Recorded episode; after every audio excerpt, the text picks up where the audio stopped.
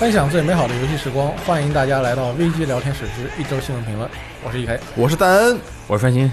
那么我们这一周呢，又有一些很重要的事情发生了。没错，二零一九年新年伊始呢，我们就有幸目睹了一场啊这个群雄争霸的跳远大赛。首先是用这个 SE 派出的《最终幻想七》重置版选手，从三月三日跳到了这个四月十日啊，非常的厉害。同公司的漫威复仇者呢，也不甘示弱，从五月十五日跳到了四月九月四日啊，这一杆跳的比较远是吧？这个也非常的水平很高啊。最后是来自体育强国波兰的这个选手啊，赛博朋克二零七七呢，他后发先至，一个撑杆跳，从四月十六日跳到了九月十七日。这场跳票大戏啊，真的是你方唱罢我登场啊，看起来这是让何其壮观啊，对不对？这么多跳票在一起，首先，这三个游戏都用了同样的一个理由来进行什么理由？为了打磨，为了更好的品质啊？对，那是自然啊，一般都是都都是用这个理由啊，除非你真的做不完了。既然只跳了一个月，说明这个打磨的程度已经比较光滑了。对这个，如果是对游戏质量因为跳票有担心的朋友们，对《最终幻想七》这个情况应该不用太担心啊，因为一个月其实你也干不了什么。对于这种体量的游戏来说，我觉得有一个影响，可能是因为之前试玩版泄露的那些情报之后。他们可能打断他们的宣发计划，对，然后像用一个月的时间来让大家什么都记不得了，对，记不得，可能是有一个月时间来忘记这件事情。然后我在微博上看到一些《最终幻想七》的粉丝表示，这个为了为了谢罪啊，建议那个 F E 在三月三号，就是游戏原本发售日的时候啊，把那个 demo 放出来，对，让大家爽一下。哦，很有可能 demo 我们现在还没有玩到呢。对啊，对啊，demo 什么时候放还是一个问题。上次这个呃 Game Spot 说 demo 会和这个游戏。发售日一起放出来，最后他们说啊，其实是我们搞错了啊，这是一个错误的假设，所以现在 demo demo 什么时候放也是这个成谜。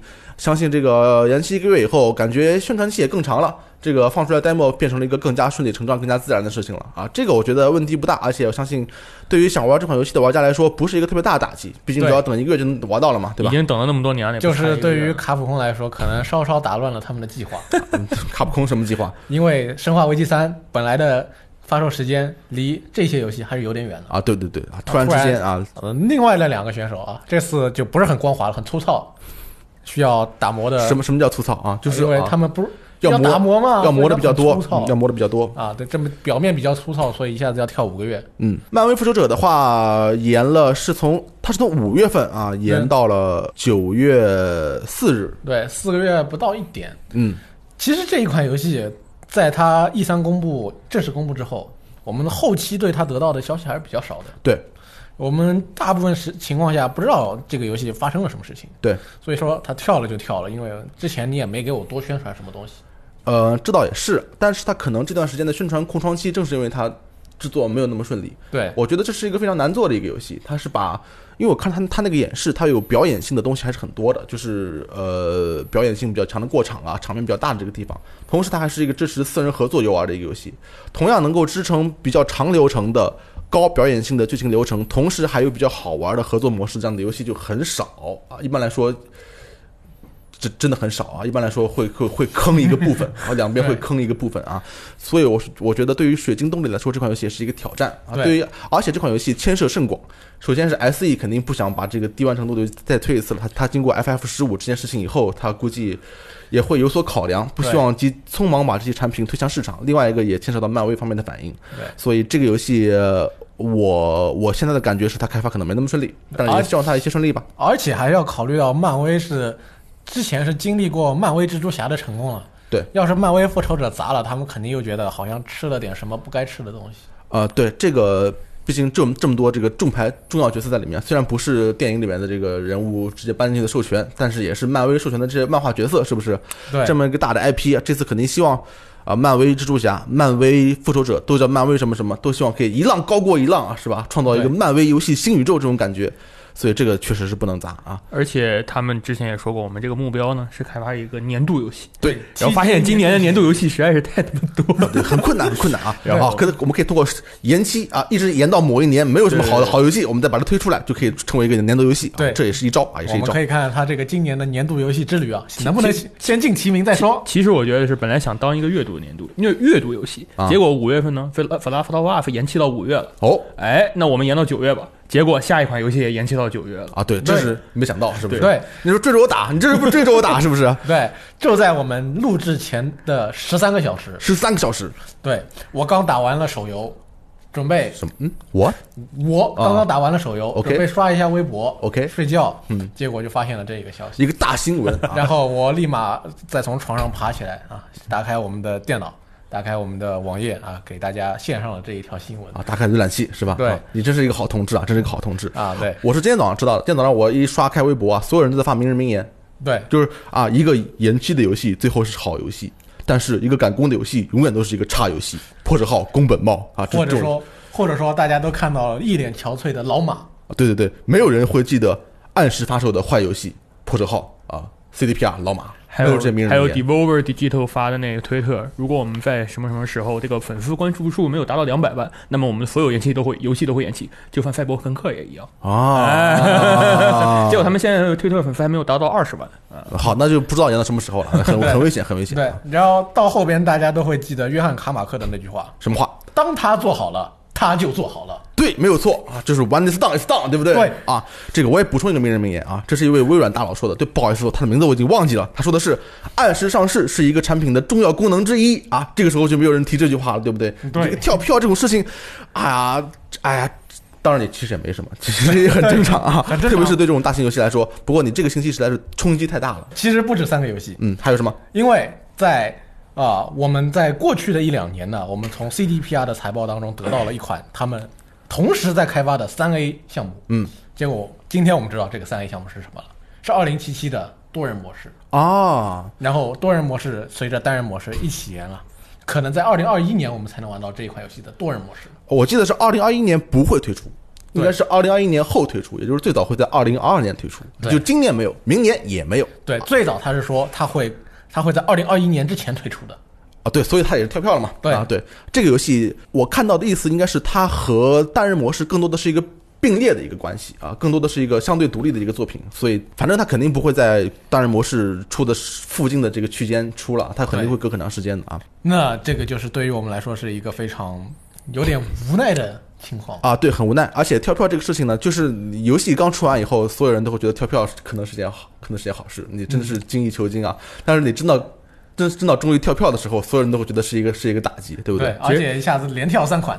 其实一开始呢，我是对于《最终幻想十五》哦，《最终幻想十五》，sorry，《最终幻想七》重置版，《最终幻想十五》也跳了嘛，跳了一个月。最后最终幻想十五，我希望它可以再多跳半年，就这个游戏可能会很好。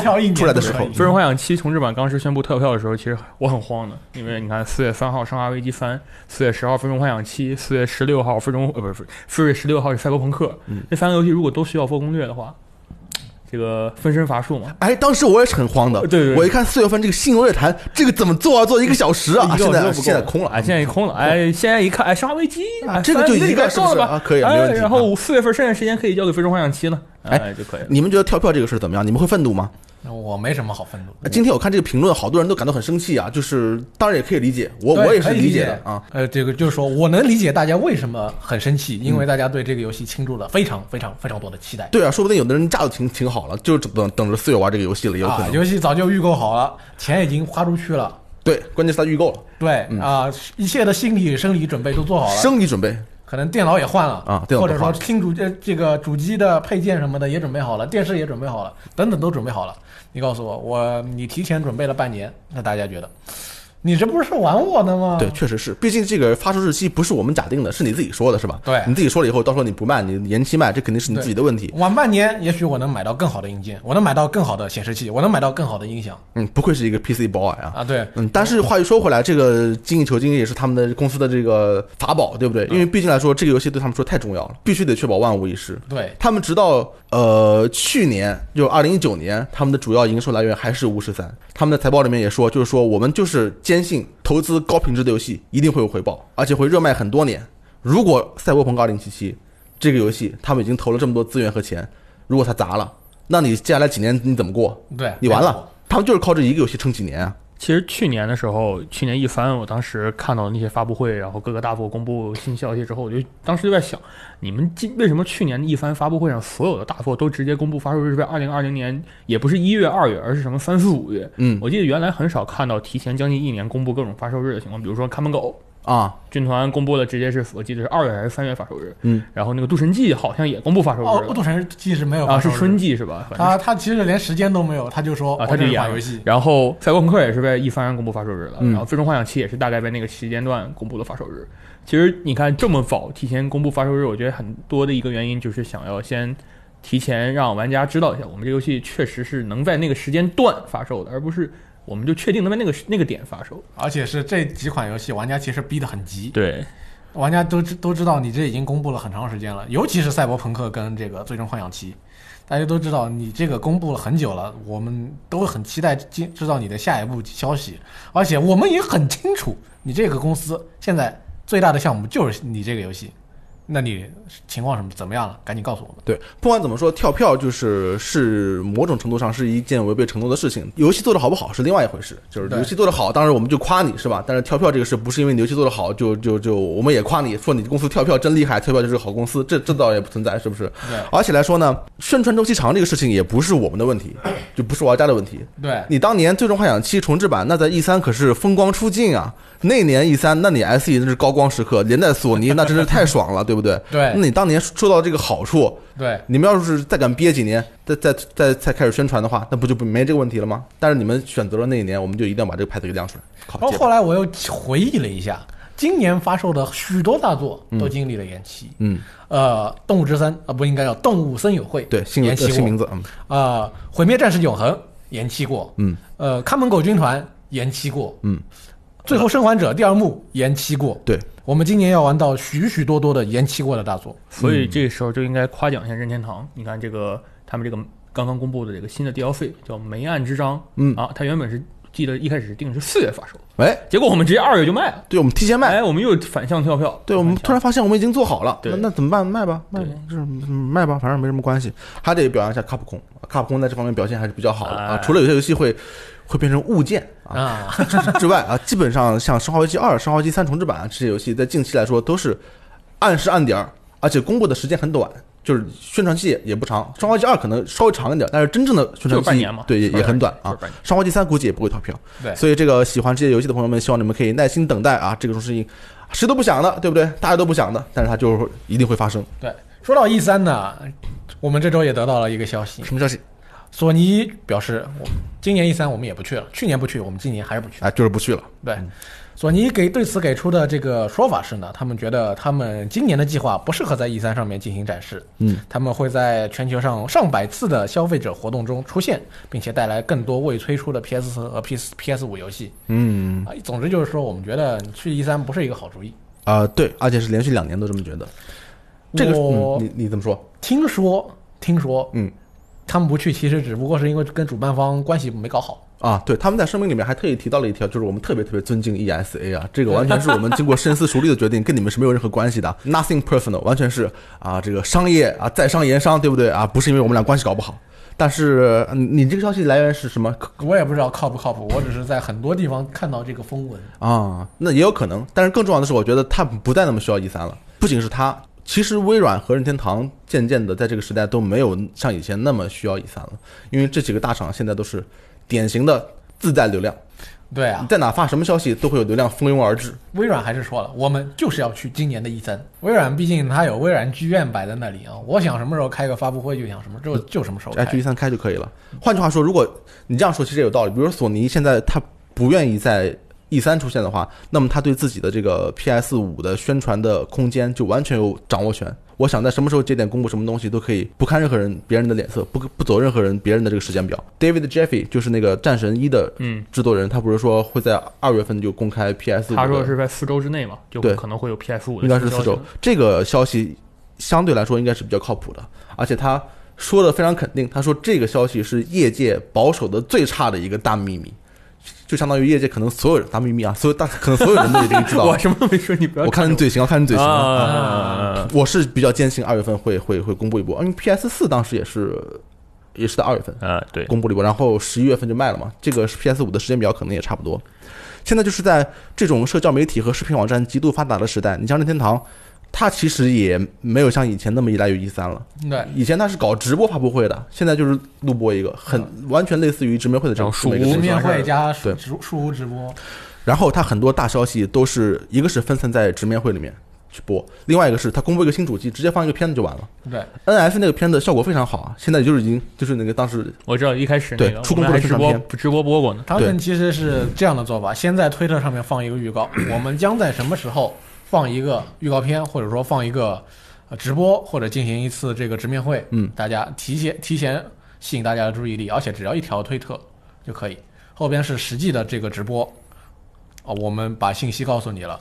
像 Switch 的话，后边再跟一个发布会，我自己在我日本找个地方开，对我把我的详细信息告诉你。对现在就是说时代完全不一样，像以前我们就指着 E 三和那个 T TGS TGS 啊，因为那个时候完全是通过媒体，绝大多数的信息都是完全通过媒体去流出来的。然后你把媒体聚聚集在一个地方，一个大会里边的时候，让他们去啊把信息散布到全球各地。现在厂商的重心更多的是想建立一个自己和玩家直接联络的这么这么一个良好这么一个关系。你像 PS 有他自己的自己的这个频道 YouTube 频道，自己的主持人，Xbox 也一直在做他们的节目。任天堂直面会当然是最成功的一个例子了，而且他们还在做自己的展会，比如说像 PSX，对虽然 PSX 一八年停了一届呃停了一届，呃 PS 五的话，今年估计肯定会有大活动，它不可能每一个信息都走走那杂志或者走别的小渠道。对他肯定会有走走连线他肯定会要给你来一场直播，来一个人手里边拿着这个东西跟你讲，对我们的这个东西要来了。嗯，估计也要租一个剧院什么的。而且我觉得 一番现在的用处，其实对于我们来说，你呃可能会更弱一些。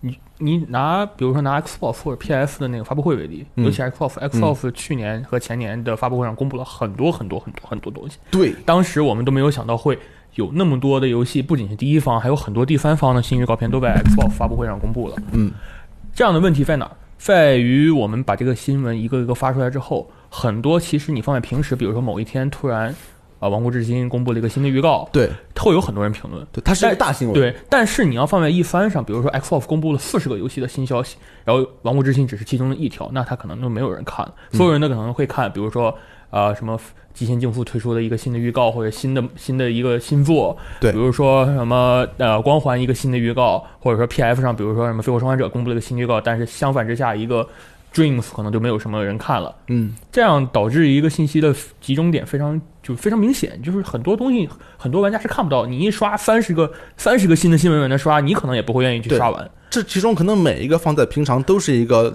评论很多，很多人关注大新闻，但这这个时候就因为更大的新闻实在太大了，所以就被人忽视了。对啊、当然呢，我觉得索尼这个确发布会是一个非常遗憾的事情，在于它其实是早上九点开的，早上九点我们不需要熬夜就可以看啊，对，唯一一个不需要 熬唯一一夜的个不需要发布会啊取消了。还有一个没有杯赛杯赛的，啊，比赛杯赛的发布会也不需要熬夜啊。而且 E 三的影响力其实是在，呃，从一些数据来看，其实是在逐年衰减的。它一九年的参加人数就比一八年还要少了三千人。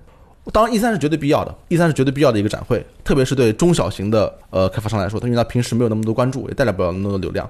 但是我觉得它可能会 E 三会渐渐承受一个更多的大型开发商、大型发行商这些顶流开发商逐渐离开他们去自建自己的渠道的这样的一个后果。对，其实 E 三这个事情说起来其实是比较复杂的，因为就算是像微软跟 E A 他们是在自己的厂子办办自己的活动，嗯，但是他们还是想要借着 E 三的这个时间段或者说聚集他这个关注度的这个点来帮助自己做宣传。对，索尼是等于是自己抛弃了这么一个方式，嗯，而且毕竟索尼大家都知道，它可能它肯定是 E 三那几家大厂商当中最受关注的一个一至两个当中的那一个，对之一啊，所以说索尼接下来看他怎么在第二年不去 E 三之后，怎么样再去。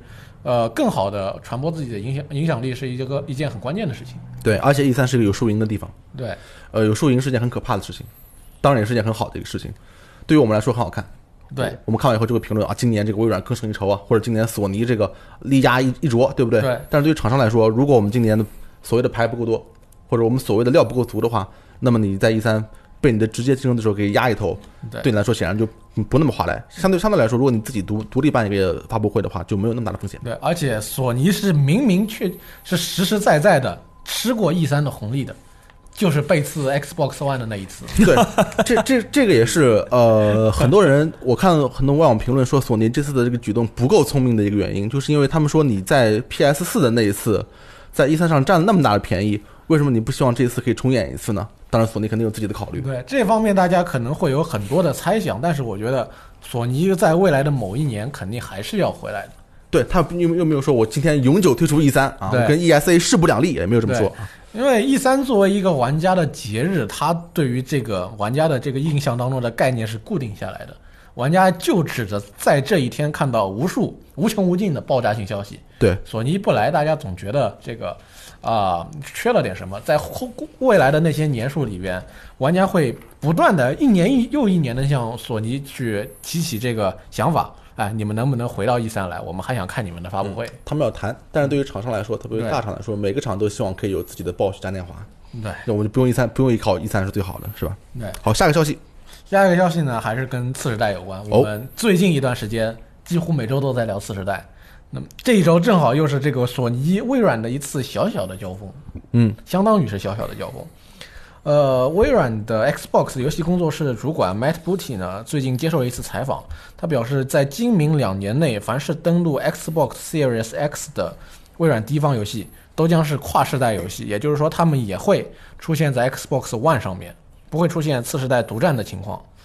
呃，虽虽说如此，他们仍然会通过《光环无限》这样的作品，全面展示次世代主机的优势。对此呢，大家后来又发现，在去去年十二月的一档电台节目当中，Kotaku 的呃高级编辑 Jason 他表示，他根据他得到的消息，嗯索尼是会有 PS 五的首发独占游戏的，嗯这个游戏是不会，这这样的游戏是不会登录 PS 四的。这就是 OK，两台次世代主机当中的一个区别。如果 Jason 说的是真的的话，嗯，首先这个 Jason 他这个话说的并不是特别的斩钉截铁他说根据我得到的消息啊，对，而且是一个 PS 五首发独占游戏，单纯凭这个来推断索尼在 PS 五发售头一两年 PS 四能获得的软件支持是可能不太充分的。对啊，不，我们不知道 PS 四游戏，呃，PS 四会在 PS 五发售后还能获得多少新游戏，但是这个微软的表态是非常明确的，就是说，如果你现在现在购买一台 Xbox One S S 或者是 Xbox One X 的话，你依然可以玩至少两年的星独占游戏。其实它这个两年是说今明两年，那意味着其实是只有一年，因为在今年年末次世代主机就要出现了。哦，你数学真好，嗯，呃，但是其实我觉得吧，这个虽然说第一方是这么表态，但是第一方游戏其实不一定会有很多，尤其是回忆到呃本世代手主机首发的时候，你能回想起呃索尼或者微软做的第一方次世代嗯展示性游戏并不多，而且、呃怎么说呢，质量特别好的好像也没有。呃，极限竞速，对，极限竞速质量比较好，对，而而且是微软的一个情况是，它现在世代之间的呃界限逐渐模糊。我是觉得说，我是比较乐观，我相信微软会在呃 Xbox Series X 发售的过的一段时间内，继续向 Xbox One S 和 Xbox One X 提供支持。啊，这有点像绕口令是吧？但是我我我觉得有一个重要的原因就是，如果你买了一个 Xbox One X 性能这么强的主机的话，它是 S 的四倍的这个性能，你当然希望它可以获得更长时间的游戏的支持，而不是把它作为一个所谓的半世代的产品去去使去使用。我相信微软会考虑这一点用户的心态。对，但其实我还是那句话，因为第一方作品说到底只是一个非常小的一个范围，它的游戏并不多。嗯，如果再回忆这个上一次世代交替交替的时候，当时的第三方是做了很多的跨世代游戏的，嗯，比如说看门狗。对，所以说那个是我们至少可以放心的在用这个本世代主机再多用一年。再多用一年，你是说他们发售以后再用一年？对，在这个次世代发售之后，本世代我觉得再用一年是没有问题。嗯，三星老师怎么看？我觉得其实这是两个公司不同的销售水销售那个就是销售手段。哦，你像索尼之所以要把一个独占游戏当做一个重点来宣传，是因为他们是卖主机的，对，他们是卖一个平台的，是通过这个平台来吸引玩家，让玩家通过这个平台来玩到一些其他平台玩不到的游戏。嗯当然像今天传出来的《地平线》可能还要登陆 PC 这种新闻，也是他们一个其他的考量。对，但是主要情况下，我们现在来看到的都是，你看 PS 独占游戏是就怎么说，PS 独占游戏的评分相对来说是比较高一些的。是然后 Xbox 更多的是卖一种服务，是我想让你在任何地方都能玩到我们的游戏，比如说你在 Win 十上可以玩到我们的游戏，你可以在通过串流我们的那个新的云服务 Project Cloud X Cloud 来玩到一些我们其他的 Xbox One 平台、三六零平台的 Xbox 平台的游戏，嗯都可以玩到。然后你像他说，我们这个 Xbox One Series X 可以向下兼容玩到所有 Xbox 平台的游戏。对，它就是你只要加入了我们这个家族，加入 XGP，你就可以在任何地方玩到你任何想要的游戏。嗯，所以它这个让你能够这个游戏能够在 Series Series X 和 普通的原来的 Xbox One X 或者 Xbox One S，我操，这个他妈太绕口了嗯，真不好说。这个上面能都能玩到，这是他们一个策略，这是两家公司不同的策略罢了。对，微软肯定希望你可以通过一个呃接入的设备，尽可能享受到他们覆盖的更广这个这个服务对，所以说这个时候就得看 Project X Cloud。啊，云服务。对，这个肯定还再加上微软现在又推出了一款一个新的这个串流服务。微软其实这个他们的布局还是很大的。具体怎么样的话，我们等待这个次世代主机的发售吧。虽然这个次世代主机这个话题，我们今年可能还得聊上一整年，中间会不断有这个爆料爆出来啊。对，所以我们还是慢慢期待吧。等它正式公布了更多的消息再说。呃，在本周呢，有一个对于大家来说比较方便的事情出现了。呃，香港任天堂宣布，他们的官方商城现在已经支持使用 Visa、万事达、银联和大陆地区的支付宝账号进行付款。嗯，呃，Nintendo Store 呢是任天香港任天堂的网页商店，玩家可以在其中购买 eShop 点卡以及数字版游戏。那么这样大家使用的时候就会方便许多。对，港服现在是一步一步的越来越完善了啊。对，在去年不是说去年前年涌现的这个数字游戏平台 Epic Game Store 呢，最近有一些新的数据公布了。显数据显示，EGS 目前已经拥有三亿名用户，嗯，其中一点八亿消费者至少购买过一款游戏，很多用户在其中消费了共六点八亿美元，不少，在第三方游戏上花费了二点五一亿美元。可以，呃，Epic 在打折和补贴上投入了超过两千三百万美元。还行。在去年十二月，拥有最多活跃账户的国家为英美国，哦，第二个是俄罗斯，第三是中国。好，中国的占比是约为百分之八点三六。对，EGS 现在的情况是比较成功，对，它的这个策略已经取得了阶段性的成果啊，而且它的口碑也在疯狂的转好啊。对，现在我们看我们的网站评论的话，前几名基本上都是 复活甲，哎，啊，都是夸他们的啊。啊，对，今年游戏还要继续送，嗯，对对，很好，挺好，继续送。而哎，且你们你们一直在领吗？也能够看到这个媒体的这个评价怎么样。你们一直在领吗？有这游戏没哦没，漏过吗？我每周都，我现在开始几乎每周都在领。从他十二月开始的那个每天一领活动开始之后，我基本上保证了每周会打开一次，然后领一下免费游戏的哎我靠我老是忘，我我也经常忘了。应该开一个每周闹铃，你知道吗？就哦对开个提醒对，对每周闹铃。虽然 Epic Game Store 它会自动出现在我的那个任务栏的那个飞机活那里，但是我经常懒得去点开它。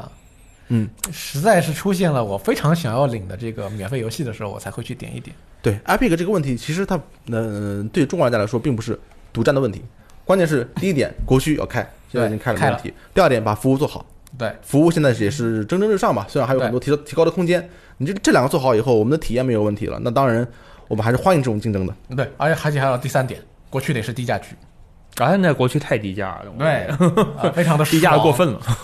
啊，比 Steam 还要爽。大家在这个去年的这个促销活动中，应该非常的有体会。我操！说到低价低价区呢，我不知道为什么想到了一款游戏叫《三国志十四》啊，啊很神秘，它是一个低价区的这个高价啊高价游戏啊，但是它每次就是呃，每次 Steam 版发售都会碰到很多问题，因为十十三的时候，我就是因为看到 Steam 上很多评论说您可能是正版游戏的受害者啊，最后我居然人生中第一次买了一个 PS 四版的这个《三国志十三》，就是因为 Steam 上评论太差。这次呃，《三国志三国志十四》它又是这个重蹈覆辙，应该是我记得是多半差评嘛，反正评评论非常差。结果首日立刻出现了更新公告，这个不知道为什么。所以说这个可能说是我也不知道这样以偏概全好不好，但是日常出的 PC 游戏可能发售的时候或多或少会有一些问题。呃，对，可能他们还是，但是其实光荣这个它也是 PC 游戏，算是一个 PC 游戏的老厂了。他做 PC 游戏不是一天两天的事情了。其实前两天那个莱莎的工作室刚上 PC 的时候也被喷爆了嘛，就是各种优化的问题特别对差，。冰原也被喷。对，就你看全是日常的问题。嗯，但是日常呢，像卡普空经常又会提供一些在 PC 上优化非常好的游戏，啊，对，它就很神秘。对，就很神秘。啊，这个技术水平时高时低啊。对我觉得日常就是他们的名头很响，因为你说 PC 游戏优化不好这个事儿，其实比比皆是。Steam 上的游戏有几个是真的能说优化非常好的，是不是？但是就是像卡普空这样的名声说出来，卡普空那是什么公司？世界大厂，对不对？技术力那是一流的。光荣虽然技术力也就那么回事儿，但是也是名气很响的一个公司。就他们这么这么一说，就感觉哎呀，这个对比太大了。特别是《三国志十四》有这么多中国玩家期待在 PC 上，我想给你送送这一份钱，结果我会成为正版游戏的受害者，这个就心里实在是过不去。所以这个 debug 还是要做好希望他们可以越改越好啊！啊。对，所以这个你还是要把它磨得更光滑一点。嗯，呃，有的时候延期也是不可避免吧。最后是一件本周非常呃正常的新闻，呃，也不知道该怎么形容的一件很合理很合理有正常嘛，很正常。，对那就是呃，米哈游宣布呢，他们的游戏新作《原神》将登陆 Switch。那么我们为什么要着重去强调这条非常合理也非常正常的事情呢？这个游戏之前登陆 PS 四版的时候引发了很大争议，不仅是这个游戏游戏本身的爱喷，也连累了索尼。吉田秀平本人啊，被喷的喷喷喷的很厉害。这款游戏的基本情况就是，它是一款我本人没有玩过这款游戏，但是我看了很多截图的对比，还有一些呃文字的说明，它是一款被称被认为是对和《旷野之息》《塞尔达传说：旷野之息》非常相似的一款游戏。我们目前被认为是啊。得知的这一款游戏的信信息是这样的：首先，它来自于米哈游，是一个国产游戏，厂商四，嗯，它将会登陆全平台。对，呃，虽然 Xbox 版没有公布，但是我们已经通过一些蛛丝马迹得知，它可能会有 Xbox One 版嗯，啊，那就是说对应全平台。第三，它是一款动作游戏。第四，它只经过一次了一次公开或者应该是一次公开跟一次封闭测试。嗯。对，目前我们还不知道它的发售日，这就是我们对于这个游戏所知道的基本信息。首先我们我们可以确定一条啊，就是任天堂目前没有打算去告米哈游抄袭啊，不然的话他就没理由 批准这款游戏上 Switch，了对不对？啊，那不是，那不应该。我们得到了这这样一条铁定的信息，对不对啊？他没不是啊，也不是吗？应该你大家可以回忆一下白猫 Project 啊，这个玩意儿，他们这个游戏呢，或者说他这个游戏背后的厂家呢，是用了任天堂的公开专利，嗯但是还还准备着把这个东西注册成自己的，再去赚别人的钱，嗯，所以被任天堂给告了。任天堂告归告呢，还是允许他们这个游戏上 Switch。这给出的这个说法呢是告归告啊，上归上。啊你你的意思你的意思是，可能任天堂先允许原神上 Switch，但是同时也在策划针对原神展开一个这个法律行动，然后等他上完赚完了钱以后，再把那个钱给捞回来，是不是？那哇，业界最强法务部果然名不宣传，这都被你一可以看出来了，真是厉害厉害这倒没有，我只是指出了这样一种情况。啊！是有任天堂并不一定认为呃《原神》就不是抄袭，但是我个人认为任天堂还是还是认为任《原神》没有抄袭的。啊，对，其实任天堂对任天堂这个厂本身来说，呃，单纯的游戏机制的相似，或者说是某些美术要素的相似，对他们来说是司空见惯。对，只要你不要对 IP、对人物名或者对地图进行全盘的复制和抄袭，啊一般来说、这个他们都会允许这样的事情。这一点，请大家回到某一期的 VG 聊天室，关于守望先锋的那个，对吧？对，嗯，你去看一下，或者说回顾一下当时我们这个国内的法院对于这个抄袭是怎么认定和怎么判决的。对，那期那个法法院的意见很好啊，而且像 Switch 现在现在 Switch 上也有很像塞尔达的游戏，海之号角，对，海之号角那个是非常像。号角还挺好玩儿的。对，只是它不像旷野之息而已，啊 但它是一个完全就是一个塞尔达仿塞尔达的作品。嗯，对有的游戏是在画面上进行仿照，在画面的要素上或者说美术要素上进行仿照和模仿；有的游戏是在游戏的机制上进行仿照。可能《原神》在两个方面都进行了一定的模仿，于是被大家认为这是一款非常不是非常，或者说是有些难以接受的游戏。对，但是我公测没有玩啊。那，嗯，但不过我话又说回来，我看他那个画面挺像的，但是话又说回来，画面不就是树吗？树挺像的，有什么很大问题吗？所以我我一直很纠结这个问题啊，这不好说。我也不是给你原神洗啊，对不对？那你看我都摇头了，你我不真不是洗，但我就是我我真的是觉得我现在不好说这个游戏抄到了什么程度，或者是有没有抄袭啊。这个东西要把握一个度嘛。啊你像没有人说《如龙七》里面抓那个江湖大哥收集品，这个收集江湖大哥是抄袭宝精灵宝可梦。哎，这个 对吧？那个太傻屌了。对，这个是这么一个度。我听过一个非常好的一个说法，就是说抄袭和致敬是什么区别？致敬，如果你是一个致敬作品的话，那么用户如果玩过原作品的话，体验会更好。比如说如龙，如果你玩过宝可梦的话，你会觉得这是一个梗，你会被搞笑，你会觉得体验更好。抄袭的话，是你没有玩过原作品，体验会更好。你玩过原作品的话，体验就会更差。原神可能就是，如果你完全没有听说过旷野之息的话，不会觉得有问题；如果你听过的话，反而会觉得不好。这就是抄袭或者是或者是比如说你玩过了如龙七的抓大哥这个这个图鉴，嗯。再去玩宝可梦，觉得宝可梦没有意思。啊，说宝可 我梦更喜欢抄袭如龙抓大哥，我 其实吧，我现在仍然觉得我们还是不能用简单的抄袭，或者说，呃，不对，就是不能用简单的抄袭来界定《原神》这一我。没有界定啊，啊，我我我不是对你说，吓死我了。不是对你说嗯，因为从各种方面来看，我始终认为《原神》一没有用任天堂的专利，至少在我们目前看得出来的地没方，没发现啊，对，没发现。另一方面，二我们没发现《原神》在侵犯了那个任天堂的著作权。嗯没发现没发现，嗯，那就是啊、著作权也没有侵犯，专利权也没有侵犯。啊。那么目前任天堂还没有任何理由对他提起法律上面的诉讼。现在还看不出来。对，那么任天堂对他对他开门也是非常正常的一件事情。有钱谁不赚呢？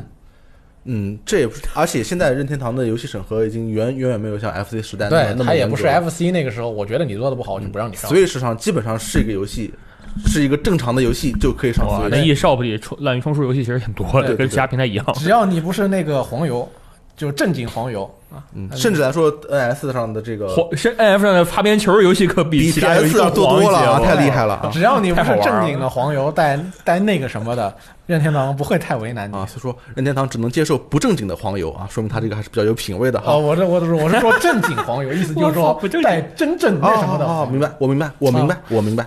下个消息没有了，是没有这没有下个消息 好，成功了。啊。那笑死我！好，那么以上就是本期的这个 VT 聊 VG 聊天室 VT 聊天室，what？啊，不好意思，因为我们在开录之前念了一会儿绕口令，嗯，现在舌头有点打不过节来。本期的 VG 聊天室就到此为止了，嗯，这也是我们在春节前的最后一期啊新一周新闻评论。对，我在在春节期间呢，我们的电台节目呢还会继续的为大家播放。呃，会按照日期照常更新，不过春节期间就没有人来录新闻评论了啊，会录会放一些其他的很奇特的这个节目，从来没有录过的节目，很神秘要播黄油是吗？啊！不不不不，我们都很正经啊。啊，对，说到黄油，还要最终补充一句啊，What？不要不《哈尼炮二》这一款游戏呢，在本周放出了一个预告片。啊！这一款我还记得，我们当时在某一年的春节啊做过一期这个这居然居然还播过，春节还能播出来！嗯，嗯春节游戏推荐节目，对啊，当中有一哦，期想起来了，我就是想起来了，我操！哈尼炮，某某某个人推荐的哈尼炮啊，不知道是谁啊，很神秘。嗯，对，很神秘啊，黑黑 man 黑 man 推荐的，对，黑 man，，所以呢，这就是本期的内容了。呃，如果你对我们的节目当中所提到的事件和观点有什么看法呢？欢迎大家在这个评论区当中我指出。总之就是这样了，大家提前祝大家这个新年快乐。好嗯拜拜。拜拜。拜拜。